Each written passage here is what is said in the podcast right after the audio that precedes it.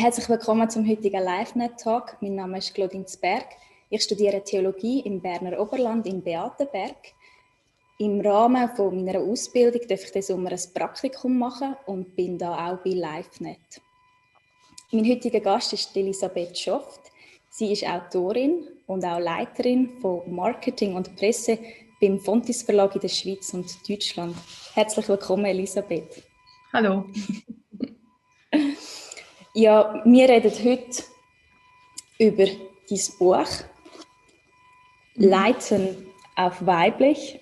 Spannendes Thema, betrifft mich persönlich auch. Ja, wie ist es dazu gekommen, dass du dich entschieden hast, ein Buch zu dem Thema zu schreiben, Leiten auf weiblich? Also aus einer persönlichen Betroffenheit heraus, weil ich ähm, auf einmal in der Situation war, dass man mich gefragt hat, würdest du die Abteilungsleitung übernehmen? Und, ähm, und dann habe ich gedacht, ja, das mache ich. Und habe äh, dann, als ich so mittendrin war, gemerkt, oh, eigentlich fehlt mir noch ein bisschen was. Also ein bisschen mehr Informationen als die, die ich hatte vielleicht. Äh, auch ein bisschen mehr Erfahrung. Und ähm, man kann natürlich nicht alles durch Bücher äh, vorher schon wissen, was passieren wird oder was auf einen zukommt. Aber ich hatte das Gefühl, ich möchte mich gern irgendwie darauf vorbereiten. Und dann habe ich so die Literatur durchforstet, die auch gerade die christliche Literatur, was gibt es da so äh, an Büchern von Frauen, die leiden oder über Frauen, die leiden. Und habe festgestellt, da ist jetzt noch ein bisschen ähm, Platz für Neues und Luft nach oben. Und dann habe ich gedacht, okay, ich mache mich auf meine eigene Suche nach Weisheit, also und nach Erkenntnis und nach Wissen. Und das mache ich dann zugänglich für andere Frauen, die das vielleicht auch interessiert. Und so ist dann diese Idee ein bisschen entstanden. Ach so, spannend. Und du schreibst ja auch in deinem Buch, dass du ja eigentlich schon sehr jung äh, leitende Aufgaben übernommen hast. Mit 22 Jahren hast du die Leitung von einer Chefredaktion übernommen, von einer Jugendzeitschrift. Und wie ist es denn dazu gekommen, dass du schon in so jungen Jahren diese Aufgabe hast können übernehmen mhm. Das war ein Ehrenamt, was ich ähm, von der Kirche aus äh, übernommen hatte. Und auch so, ähm, die Chefredakteurin ähm, ist ähm, ausgestiegen äh, und dann musste sich jemand finden, der ihren Platz einnimmt, der ihre Aufgabe übernimmt. Und das hat recht lang gedauert und es wollte niemand. Mhm. Äh, sind auch alle jung und im Studium gewesen, die in der Redaktion waren. Und dann habe ich gedacht, das mache ich jetzt. Ähm, ich habe ja auch sowas studiert, Kommunikationswissenschaft. Und wenn man dann in der Redaktion arbeitet und leitet, das äh, hat sich jetzt angeboten und dann habe ich es übernommen. Genau. Und bin auch so reingerutscht. Und ich war auch dankbar, dass es Menschen gab, die mir das zugetraut haben, die gesagt haben, ja, Elli, das können wir uns vorstellen, du kriegst das hin. Ähm, und das Team hat mich dann sehr gnädig, sag ich mal, mhm. ähm, aufgenommen, auch als Leiterin. Man tritt ja dann so wie aus der Reihe raus und man war, ich war früher eine von ihnen. Und dann musste ich quasi eine Leiterschaftsfunktion einnehmen, wo ich dachte, ich bin doch, ich bin doch immer noch genauso wie vorher. Mhm. Ähm, war, gar nicht, war gar nicht so einfach, aber sie haben es ähm, gut mitgemacht. Ja. Und und woher hast du dann auch den Mut gehabt, die Aufgabe zu übernehmen? Also ich glaube, es war zum einen auch viel Leidenschaft dabei, weil ich dachte, wenn ich das jetzt nicht mache, dann, dann geht das Projekt zu Ende. Dann, dann sagt der Geldgeber, gut, wenn es keiner machen will, dann, dann lassen wir es sein. Äh, und, und, daher kam der Mut. Aber auch, weil ähm, ich von zu Hause meine Eltern schon immer Verantwortung übernommen haben, wenn es nötig war, wenn es dran war. Die haben sich nie in den Vordergrund gespielt, aber die haben äh, gesagt, okay, jetzt sehe ich eine, wie eine Art Not und jetzt tue ich, also trage ich meinen Teil dazu bei. Und daran habe ich mich ein bisschen orientiert. Und dann habe ich einfach gedacht, das mache ich und wenn ich es nur ein Jahr durchhalte, ist auch okay. Aber es ist dann ein bisschen länger geworden. Ich glaube, es waren sieben Jahre insgesamt. Wow. ja. Also auch sehr pragmatisch, ja. Schon, ja. Ja, cool. Genau. Ja, und bevor wir jetzt eigentlich so ein bisschen in dein Buch eintauchen, ähm, ist auch noch die Frage, die du dir selber gestellt hast, auch als Christin, Thema Leiten. Kannst du das mit deinem Glauben vereinbaren? Und jetzt gibt es ja vielleicht auch ähm, Frauen, eben Christinnen, die denken, oh nein, das Buch, das ist eh nichts für mich, leiten. Ich, ich bin eine Frau, ich äh, bin gläubig. Und was würdest du diesen Frauen raten? Glaube, dass man sich schon intensiv auseinandersetzen kann, auch mit der Möglichkeit, dass man Leitungsfunktionen übernehmen kann, dass man auch Potenzial hat zum Leiten ähm, weil man ja Fähigkeiten in sich vielleicht entdeckt oder Gaben hat, die man da durchaus gut einsetzen kann. Und ich habe mich immer gefragt, auch in meiner Kirche, aus der ich ursprünglich komme, ist immer noch die große Frage, dürfen Frauen leiten? Dürfen sie Pastorin werden? Dürfen sie eine Gemeinde leiten? Und ich habe mich in den ganzen Diskussionen immer gefragt, was ist denn an mir nicht gut, dass ich das nicht könnte? Ähm, und dann, das hat auch viel mit einem eigenen Gottesbild zu tun, glaube ich. Ähm, ich sehe Gott nicht als jemanden, der mich mit den ganzen Dingen ausrüstet und mir Gaben schenkt und ähm, dann aber sagt, ja, aber da darfst du das nicht einsetzen, darfst du nur in bestimmten Kontexten. Ähm, ja, ich glaube, das ist ganz individuell und äh, da muss man schon auch seine eigene Antwort finden und sich auf die Suche machen. Ich habe einige Bibelkommentare gelesen, die alle irgendwie in die gleiche Richtung gingen und gesagt haben, dass Frauen sollen eben nicht, äh, dass Frauen nicht leiten sollten. Und habe immer gemerkt, irgendwas in mir, das, das beschäftigt mich und das, und ich habe immer gedacht, das kann ich eigentlich nicht glauben, dass das so sein soll.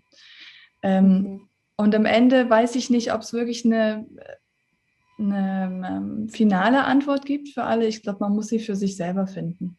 Wenn man dann denkt, ich kann das nicht vereinbaren, auch mit der mit dem Hintergrund, aus dem ich komme, mhm. dann findet man auch Wege. Aber wenn man denkt, doch, ich glaube, ich habe nicht ohne Grund genau diese Gaben und Fähigkeiten, dann sollte man auch mutig sein und sich einfach mal trauen und gucken, ob es funktioniert. Mhm. Mhm. Ja, danke. Das ist äh, ja, sicher ein guter Ratschlag, dass man sich selber auch damit auseinandersetzen muss. Und ich glaube, das mhm. ist bei vielen Themen so in der Bibel, dass man wie mhm. auch eben darum ringen muss und dann einfach auch mit Gott muss eine Antwort finden. Ja, genau. Und nicht auf, nicht unbedingt auf eine Erlaubnis warten, weil die kriegen mhm. wir nicht immer. Manchmal muss man sich einfach sagen, äh, ich gehe diesen Weg, auch wenn die Akzeptanz vielleicht noch fehlt. Man muss dann auch, wenn man, äh, ich sag mal, beruflich in der Wirtschaft irgendwo leitet, da, da ist ja auch nicht immer alles frei und alle sagen, oh super, eine Frau, jetzt komm mal her, jetzt leite für mich mal. Ähm, mhm. Und deswegen glaube ich, darf man wirklich mutig diesen Platz einnehmen, den andere noch gar, in dem andere einen noch gar nicht sehen. Mhm.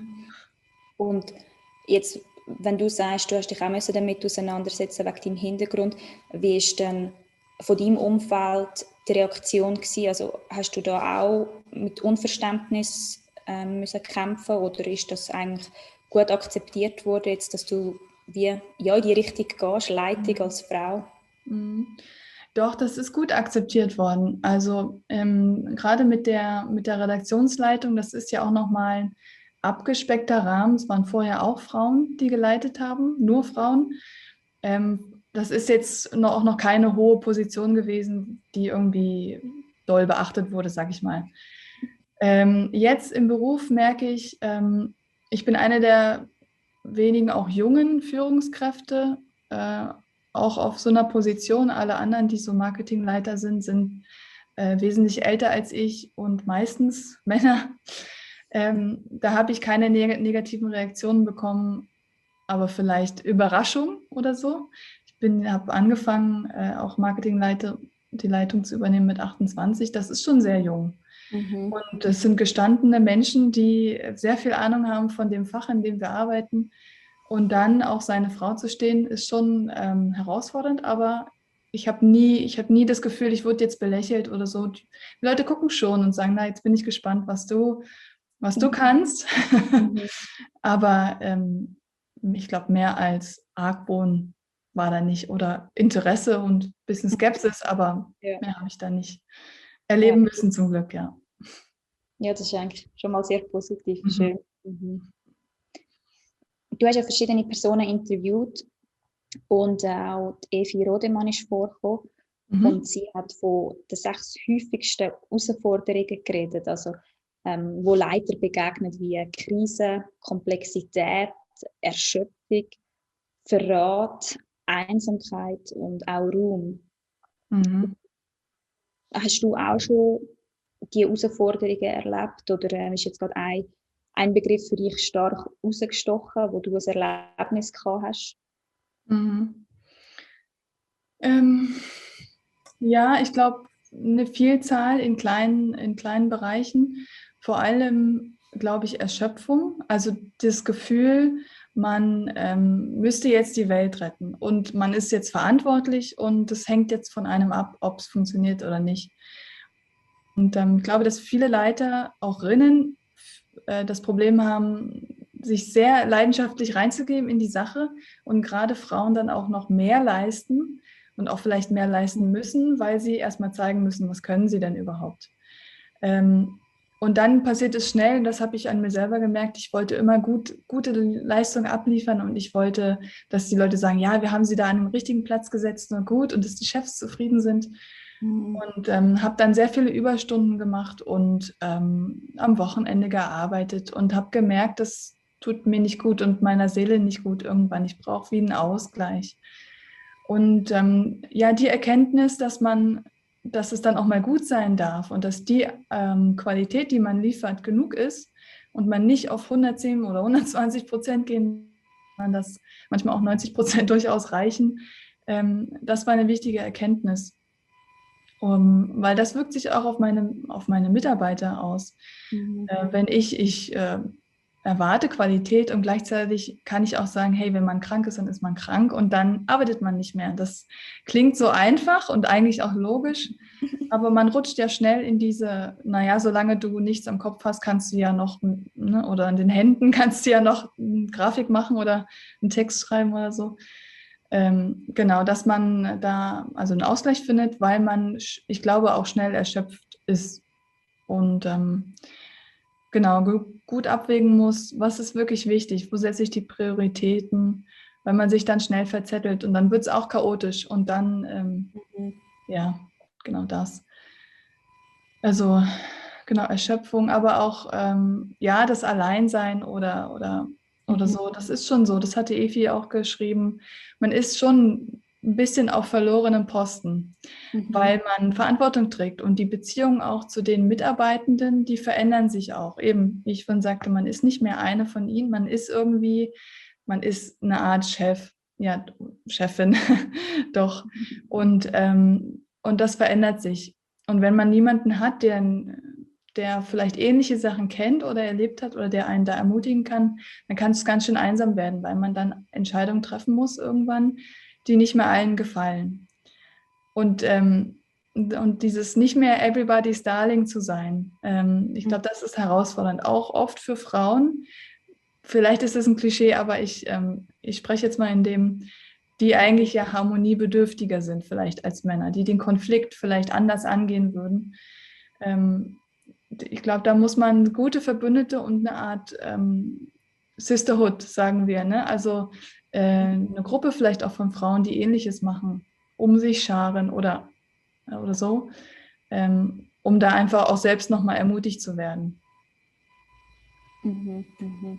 Ja, und also du hast jetzt wie gerade erwähnt, dass wir dann wie ähm, eben das Thema Einsamkeit, dass man auch jemanden braucht, der einem dann wie auch hilft. Also wie, wie hast du das erlebt? Hat es denn so eine Person gegeben in deinem Leben? Mhm, ja, ich habe eine Freundin, mit der ich sehr viel ähm, über diese Sachen spreche und die auch sehr an Leiterschaft interessiert ist, die aber selber noch keine direkte Leitungsfunktion ausführt. Und das mhm. ist eigentlich auch spannend, weil ich schon in der Position bin und sie noch nicht.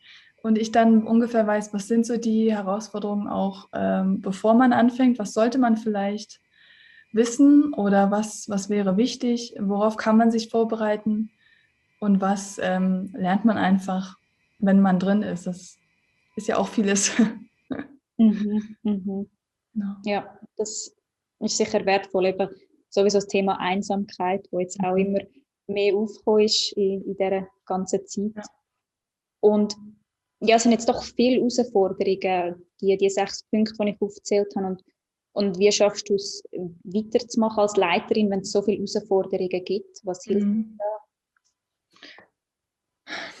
Also ich glaube, vor allem hilft der ähm, enge Draht zu zu Gott. Also dass man genau da wieder auftankt. Ne? Dass man, wenn man das Gefühl hat, oh, ich bin irgendwie sehr gestresst oder ich habe viel auf meinem, auf meinem, ähm, auf meiner To-Do-Liste, dass man dann nicht sich noch mit Aktivitäten zuknallt, die mhm. auch irgendwie Zerstreuung und Entspannung bieten, aber nicht wirkliche Ruhe schenken. Und ähm, in der Gefahr steht man oft und äh, ich persönlich auch oft, weil ich gerne Zeiten produktiv nutzen möchte. Und dann denke ich, ja, dann gehe ich wenigstens äh, spazieren oder ich gehe laufen oder mhm. irgendwas anderes. Da habe ich auch was für meinen Körper getan. Aber nur diese Stille mit Gott auszuhalten und sich auch neu füllen zu lassen und ähm, mit neuer Kraft und neuer Energie und Motivation, wenn man das Gefühl hat, jetzt läuft irgendwie alles ähm, blöd oder ich bin erschöpft, weil mich die zwischenmenschlichen Konflikte, die man vielleicht lösen muss oder in denen man steckt, die mich anstrengen, ähm, dann hilft es nicht immer, lange spazieren zu gehen. Ähm, manchmal hilft es einfach, ja, wie so auf die Knie gehen und zu sagen, Gott, jetzt, jetzt, musst, du mich, jetzt musst du ran, jetzt musst du mich füllen. Mhm. Und ähm, gerade auch für Leute, die, ich arbeite ja auch in einem christlichen Umfeld und dann wird es wie normal, dass man mit Glauben zu tun hat und äh, mit Gott, weil er gehört irgendwie zum Job dazu, zur Jobbeschreibung. Und es dann aber nicht zu vergessen und tatsächlich auch zu machen, weil ähm, nach wie vor arbeitet man ja in einem Wirtschaftsunternehmen und da geht es nicht immer nur um, um ähm, ja, Spiritualität oder so. Mhm. Ähm, aber da diesen Draht nicht zu verlieren, ich glaube, das ist ganz wichtig und das ist der Schlüssel. Und ähm, das ist auch ein Grund, warum ich mhm. dieses Buch geschrieben habe, weil darüber viel zu wenig quasi geschrieben und gesprochen wird. In äh, Business-Ratgeber gibt es ja viele, aber Mhm. Ähm, zurück zur, zur Wurzel, zu dem, der mir diese Gaben geschenkt hat. Das kommt viel zu wenig drin vor. Mhm. Genau. Das ist jeden Tag neu, glaube ich, eine Entscheidung und ein Kampf manchmal auch, ähm, ja, zu Gott zu gehen und nicht sich woanders füllen zu lassen. Mhm. Ja. ja, das ist noch spannend. Ich glaube, das geht auch ein bisschen ähnlich jetzt wie zum Beispiel bei mir, wenn ich Theologie studiere. Man beschäftigt sich sehr viel mit geistlichen Inhalten, aber das ist wie nicht die persönliche Beziehung mit Jesus. Mhm. Die ja, genau. muss man oder will man immer noch pflegen, das ja. Mhm. Ja, ganz genau. Ähm, ein Punkt finde ich auch sehr spannend und auch herausfordernd, ich glaube, in unserer ganzen Gesellschaft. Das ist äh, das Thema Beruf und Familie als Frau. Mhm. Und äh, da hat es auch eine, Aussage von der Evi Rodemann, dass dass man eben als Leiterin damit rechnen muss, dass man halt wirklich weniger Zeit hat für Freundschaften und Familie. Und gleichzeitig hast ja du die Aussage gemacht, dass du dir ja wünschst, dass Frauen die Möglichkeit haben auf ein erfülltes Familie- und Berufsleben. Mhm. Ähm, würdest du jetzt sagen, ihr widersprecht euch da in dem Punkt oder was meinst du da damit? Mhm. Ähm, ich weiß, dass es schwierig ist, alles zu balancieren. Also ich persönlich habe äh, noch keine Kinder, also kann nicht so richtig äh, mitreden in dem Punkt. Ähm, aber ich, ich kenne die Gedanken, die ich mir dazu mache und frage mich, kann ich das leisten? Kann ich leiten und Kinder haben und meine anderen Beziehungen pflegen und alles, was ich noch sonst noch so mache? Ähm, und ich glaube schon, man hat weniger Zeit. Ähm, aber die Gespräche, die ich ähm, geführt habe, auch unter anderem mit der Deborah Aldagasser, die auch einen Beitrag zu Familie und Beruf geschrieben hat, ähm, oder ein Interview habe ich mit ihr gemacht. Sie hat gesagt, man hat auch mit Familie andere Herausforderungen. Man hat äh, eben nicht mehr Zeit, aber man muss sie gut strukturieren. Äh, und ich glaube, dann ist es schon, ist es schon möglich. Ähm, gleichzeitig sagt sie aber auch äh, ganz klar, dass es, es braucht immer wie eine Art Dorf, um Kinder großzuziehen. Und das ist auch mit Leiterschaft so. Ähm, man schafft das nicht alleine. Und mhm. ähm, gerade mit Kindern, glaube ich, braucht es schon viel Unterstützung. Aber es, ich glaube und ich hoffe da einfach, dass es möglich ist. Ich denke immer, es muss doch möglich sein, dass ich mich nicht komplett aufgebe für eine Leiterschaftsposition oder fürs Muttersein oder für irgendwas, sondern dass ich noch ich bleibe in all dem. Und ähm, es gibt auch viele mhm. Unternehmen, die sagen, also wenn du nicht 100 Prozent arbeitest, dann kannst du leider nicht leiten. Und das ist der Punkt. Ich wünsche mir, dass es doch möglich ist, dass es auch möglich ist mit 60 Prozent beispielsweise. Das ist natürlich jetzt äh, eine gewagte Forderung und These, aber dass man auch mit 60 Prozent Arbeitsvolumen ähm, ein Team leiten kann und das gut funktionieren kann und dass man nicht kategorisch sagt, das geht nicht, sondern dass man Wege und Möglichkeiten findet für neues Arbeiten und, und das möglich macht. Das müssen natürlich alle ähm, auch selbstständig arbeiten und die Rolle von einer Leitungsposition oder Führungskraft verändert sich dann. Die ist dann nicht mehr diejenige, die sagt, du machst jetzt das, du machst jetzt das, sondern man befähigt und empowert eigentlich andere Menschen oder die Mitarbeitenden zur Selbstständigkeit, damit es ähm, beispielsweise nicht immer nur mit mir Rücksprache halten, sondern auch ähm, selber Entscheidungen treffen und überlegen, ist das jetzt gut, wenn ich das so mache oder nicht.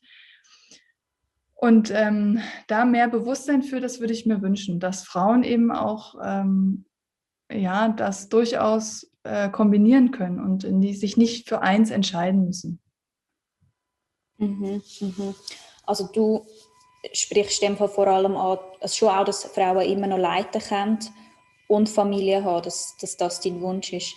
Weil man kann ja, man könnte die Aussage machen, oder, dass Frauen die Möglichkeit haben zum Karriere machen mhm. und Familie haben. Und da frage ich mich dann halt, ob das realistisch ist. Mhm. Ja. Also also ein bisschen die Frage ist, was ist Karriere machen? Also das klingt immer sehr rücksichtslos. Deswegen ähm, finde ich das Wort immer so, genauso wie Ambitionen haben. Man hat Ambitionen, man will irgendwo hin.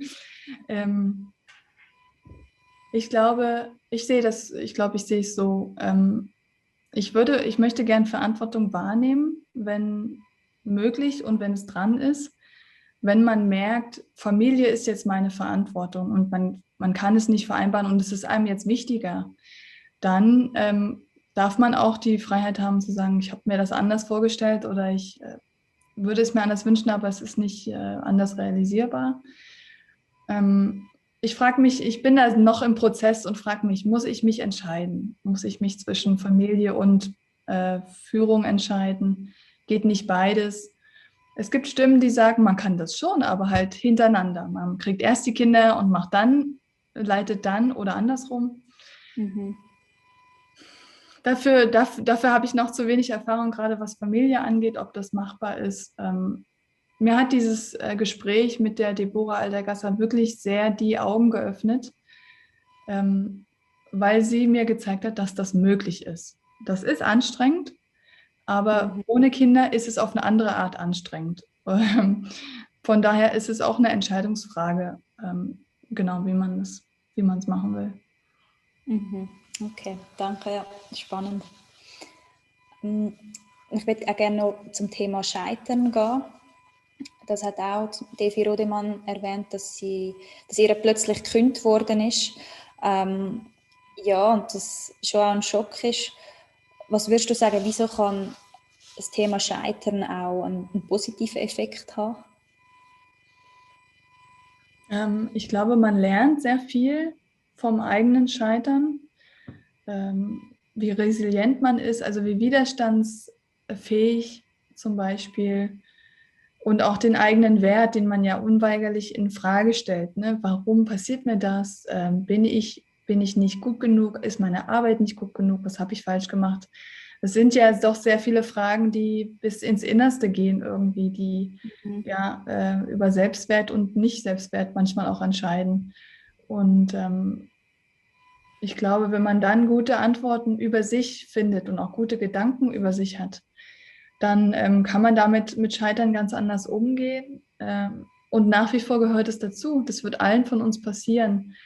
Ähm, es kann auch sein, dass mich morgen jemand absetzt und dann habe ich ein Buch über Leitung geschrieben und äh, wäre wär jetzt auch ein bisschen peinlich, aber ähm, durchaus möglich. Und ich glaube, mit der Möglichkeit des Scheiterns ähm, muss man sich auseinandersetzen und auch ja, sich bewusst sein, dass es passieren kann und dass niemand von uns davor gefeit ist, auch Fehler zu machen oder so. Und oft merken wir, das kann man auch nicht vorbereiten, wie man mhm. sich dann fühlt, was man über sich denkt, wie man dann weiter äh, reagiert oder wie man handelt.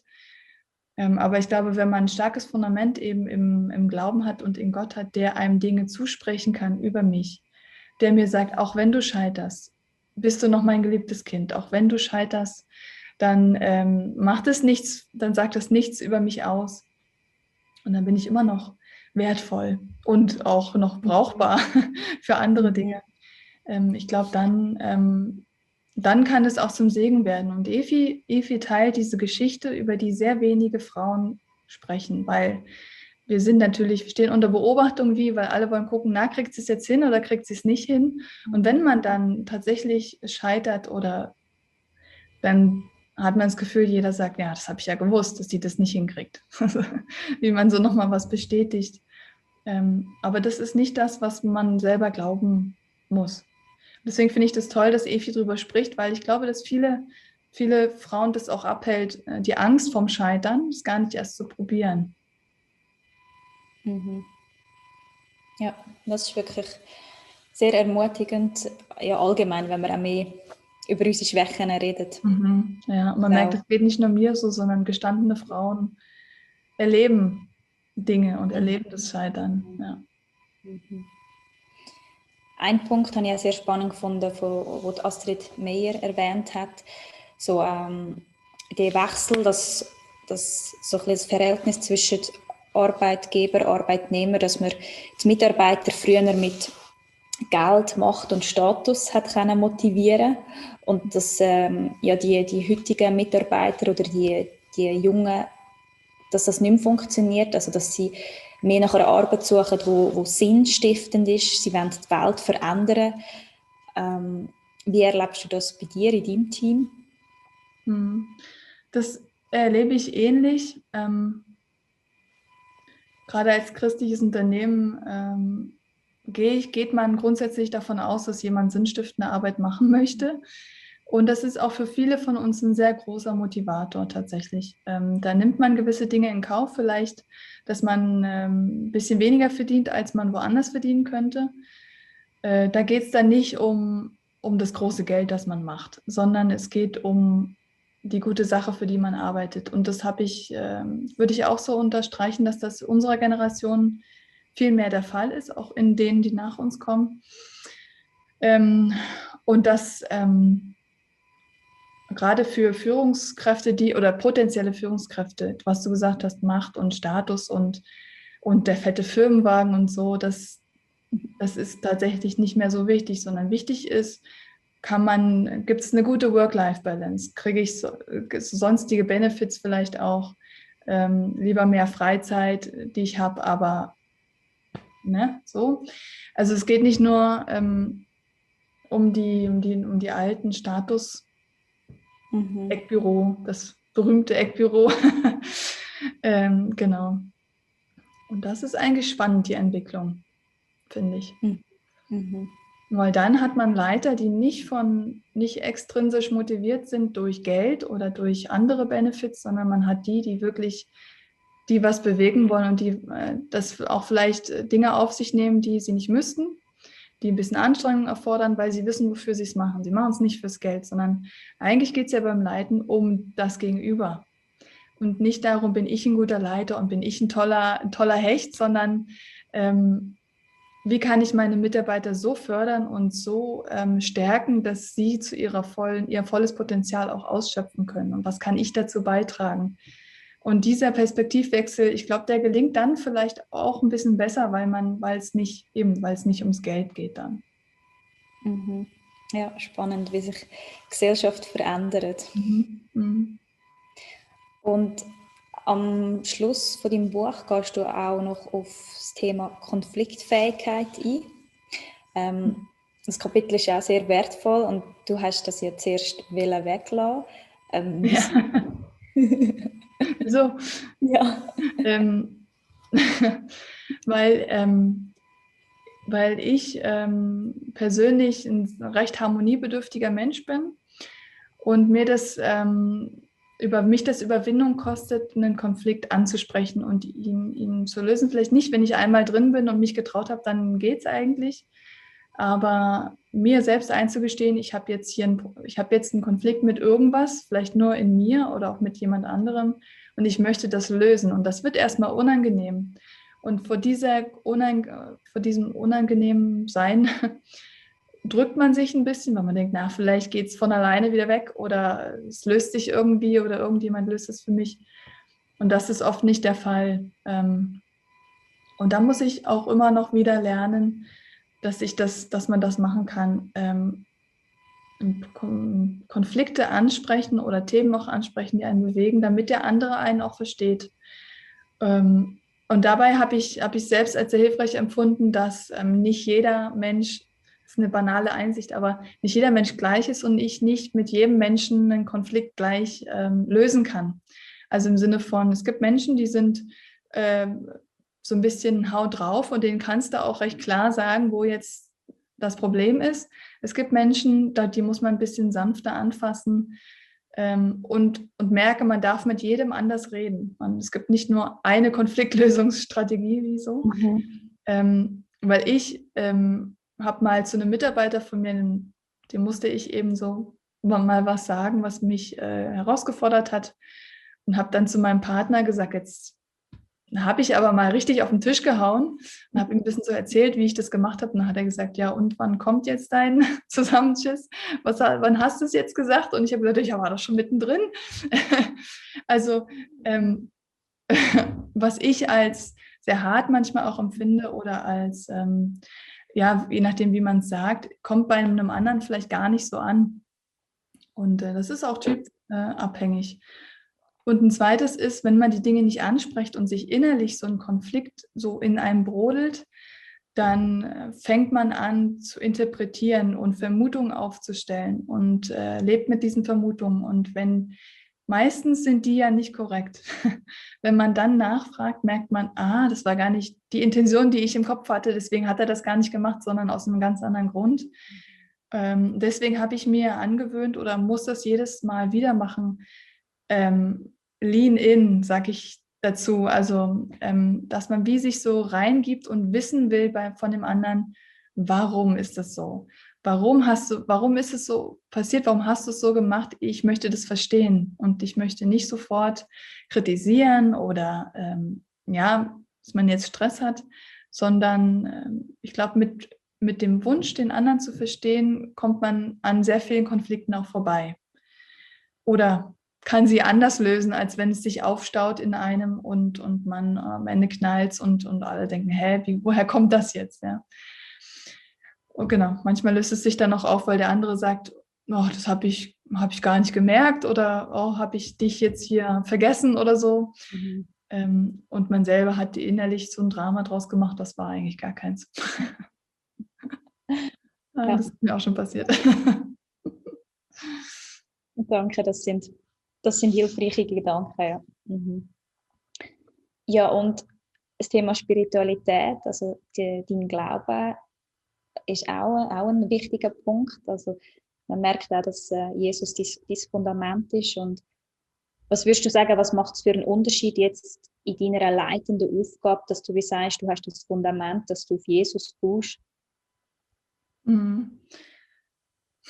Ich glaube, es wäre falsch zu sagen, dass die Dinge einfacher wären, wenn man Jesus als Fundament hat, weil das ist nicht so. Also es ist nicht alles automatisch leicht, nur weil man Christ ist. Das merken wir ja auch in anderen Bereichen. Ähm, ich glaube, es ist leicht, weil man nicht alle Last allein tragen muss. Weil ich ähm, eben diesen Ort habe, an dem ich kommen kann, an dem ich, ähm, von dem ich auch Weisheit äh, erlange und, und Erkenntnis, was, was mache ich jetzt vielleicht auch neue Gedanken eben in Bezug auf Konflikte oder so. Und ähm, das finde ich, finde ich sehr hilfreich. Ähm, ich glaube, ich bin vielleicht eine bessere Leiterin, weil das mein Fundament ist. Ähm, das heißt aber nicht, dass andere Leute, die nicht an Jesus glauben, keine guten Leiter sind. Mhm. ähm, ich, ich denke, auf der einen Seite ist es vielleicht doch einfacher, als es ist beides. weil, ähm, weil Jesus ähm, ja, einfach, einfach der, der ultimative Tröster ist und Ermutiger und, und Kraftgeber, die Kraftquelle. Und die kann ich ja kostenlos anzapfen. Ich muss eigentlich nicht äh, Unmengen viel Geld für Business Coaching und irgendwas ausgeben, sondern manchmal reicht es auch irgendwie ins Gebet zu gehen und zu sagen, hey, ich weiß nicht, was ich machen soll. Schenk mir doch jetzt einen guten Gedanken oder ich brauche jetzt einen Text ähm, oder irgendwas und dann kommt das, kommt, dann fließt es einfach. Und das ist was, diesen Flow, ich glaube, den kann man mit menschlichen Kräften den kann man nicht herbeizaubern. Ich glaube, der wird einem geschenkt, dass man so im Schuss ist, dass es einfach läuft. Ähm, das sehe ich als, als Geschenk an und ähm, genau. Deswegen glaube ich, ist es schon von Vorteil oder würde dazu ermutigen, auch mit Jesus gemeinsam diese Leitungsposition anzugehen. Mhm. Ja, danke. Ja, das finde ich sehr authentisch, auch, dass du wie sagst, man hat genauso Herausforderungen auch mit Jesus, aber mhm. wir haben wie eine, äh, eine Quelle, die wir anzapfen können. Wir müssen es wie nicht selber leisten. Ja, das ist wirklich genau. ein Geschenk. Mhm. Ja, und äh, jetzt so lernen zum Abschluss so deine Zukunftswünsche, deine Gedanken. Ähm, du hast es vorher auch schon ein bisschen angetönt. Kannst du dir vorstellen, in Zukunft weiterhin in einer leitenden Funktion sein und auch gleichzeitig Mutter sein? Also ich weiß nicht, ob das deine Wünsche sind. Ähm, ja, also über den Zeitpunkt, der, der ist noch flexibel, würde ich sagen. Aber ja, ich glaube, ich würde mir wünschen, mh, mm, dass es normaler wird, dass beides möglich ist, bis zu einem gewissen Grad natürlich. Ähm, dass Familie integriert werden kann, dass auch Arbeitgeber vielleicht Möglichkeiten schaffen. Gerade in der Schweiz ist das ja ähm, noch ein bisschen anders als auch in Deutschland. Ähm, da gehen Frauen relativ schnell wieder arbeiten und Männer haben jetzt, glaube ich, zwei Wochen Vaterschaftsurlaub. ähm, genau, dass man da auch ähm, ja auch vielleicht von der Politik her Möglichkeiten schafft, um, um das vereinbaren zu können. Ähm, und manchmal braucht es eben Unternehmen, die damit anfangen zuerst und nicht auf äh, politische Entscheidungen warten, sondern ja, ich glaube, da gibt es noch ganz viele Möglichkeiten. Ich würde mir schon wünschen, dass ich weiter persönlich weiter in meiner Leitungsfunktion wachsen kann und ähm, es mehr Frauen gibt, die das, die sich trauen, die das machen, die quasi wie so in, in Vorrücken in die nächste Reihe, vielleicht in die erste, die ähm, männliche Führung ergänzen mit ihrer weiblichen mit ihren weiblichen Eigenschaften auch und dass das ähm, normaler wird, auch in christlichen Kreisen, dass das ähm, kein ähm, Aufschrei im positiven Sinne mehr gibt, wenn es in Deutschland gibt es eine neue äh, Präses der evangelischen äh, Kirche und die ist auch noch recht jung und das fand ich ein super, äh, ein super Zug, ähm, weil das auch ein Signal setzt, dass Frauen und junge Frauen auch Leitungspotenzial haben und das ähm, heben dürfen. Und das, und das wünsche ich mir, dass ich selber ähm, wachsen kann und noch mehr lernen darf. Und ich bin sehr dankbar, dass ich das an der Stelle, an der ich jetzt bin, tun kann. Und ich würde mir wünschen, dass das, was ich jetzt tue, auch mit dem Buch noch dazu beiträgt, dass andere Frauen auch wachsen dürfen und, und ihr Potenzial erkennen. Und ähm, genau das mit dem Leiden ausprobieren und vielleicht sogar merken, na, das, das kann ich ja, das liegt mir auch genau, das, das wären so meine Wünsche. Mhm. Äh, ich glaube, dass du auch wirklich so einen Beitrag dazu leistest, eben nur schon, dass du als, als junge Frau leitest und, und mutig bist und eben, wie du sagst, finde dein unbändiges Potenzial, dass eben auch wir Frauen unser Potenzial entdecken dürfen und deswegen nicht müssen rücksichtslos sein. Ja. Auch, dass wir dürfen mutig sein und, und Fehler machen, eben das Thema Scheitern, das ja, betrifft, betrifft jeden und auch, wo, dass du sagst, führe leidenschaftlich in die Weite. Also man darf, man darf auch leidenschaftlich führen und das, ja, den, den Beitrag leistest du auf jeden Fall mit dem Buch. Mhm. Ja, glaube ich, ist wirklich auch ein Geschenk für uns Frauen, dass jetzt auch so ein Buch draußen ist. Es ist wirklich auch sehr reichhaltig, also all die Interviews, ich finde es auch cool, wie du andere Leute zu Wort kommen lässt und auch von ihrer Erfahrung, von ihrem Wissen uns profitieren lässt. Weil eben, wie du auch sagst, du bist ja selber auch noch jung, du hast mhm. noch keine Familie und darum ist es auch wirklich cool. Auch die, die Persönlichkeitstests haben auch einige drin vor, wo du wie verweisest, was kann man für Persönlichkeitstests machen, um sich selber kennenlernen. Ich glaube, das ist auch sehr hilfreich, weil sich selber muss man ja auch kennen, wenn man leitet. Mhm. Das ist auch ein sehr ein wichtiger Punkt. Und ja, wenn wir jetzt noch in, in die Zukunft schauen, in, in Bezug auf auf äh, Bücher? Hast du da nochmal etwas geplant oder was, was steht bei dir da noch so an?